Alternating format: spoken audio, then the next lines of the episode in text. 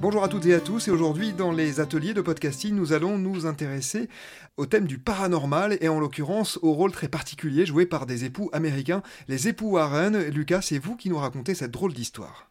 Bonjour, vous aimez avoir peur? Bien alors écoutez l'histoire de la famille Warren.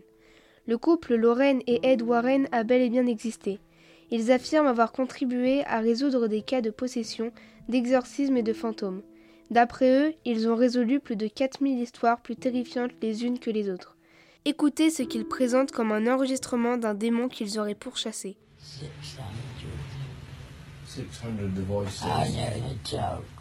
Les époux Warren sont un couple américain d'écrivains spécialisés dans le paranormal.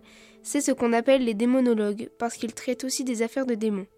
Edward Warren Minet, appelé Ed Warren, est né le 7 septembre 1926 à Bridgeport et mort le 23 août 2006 à Monroe.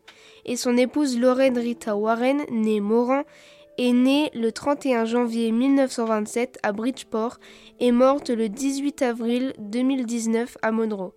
Après s'être rencontrés, Lorraine et Edward Warren Minet se sont vite aperçus qu'ils avaient tous les deux une passion pour le paranormal et tombèrent vite amoureux.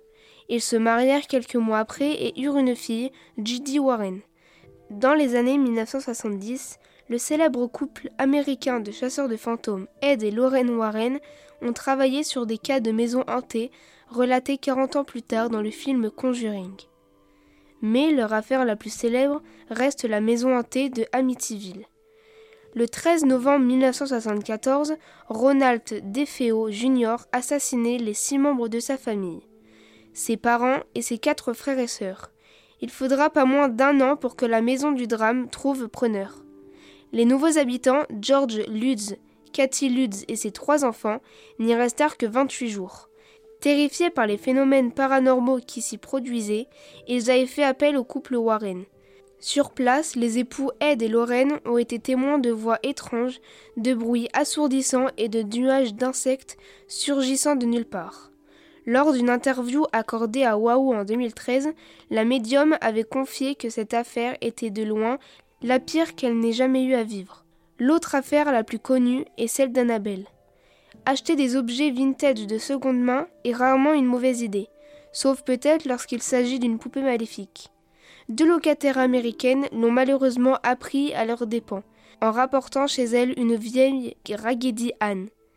Rapidement, elles se sont rendues compte que ce qu'elles pensaient être un objet innocent était en réalité possédé par un esprit maléfique d'une fille de 7 ans, Annabelle Higgins.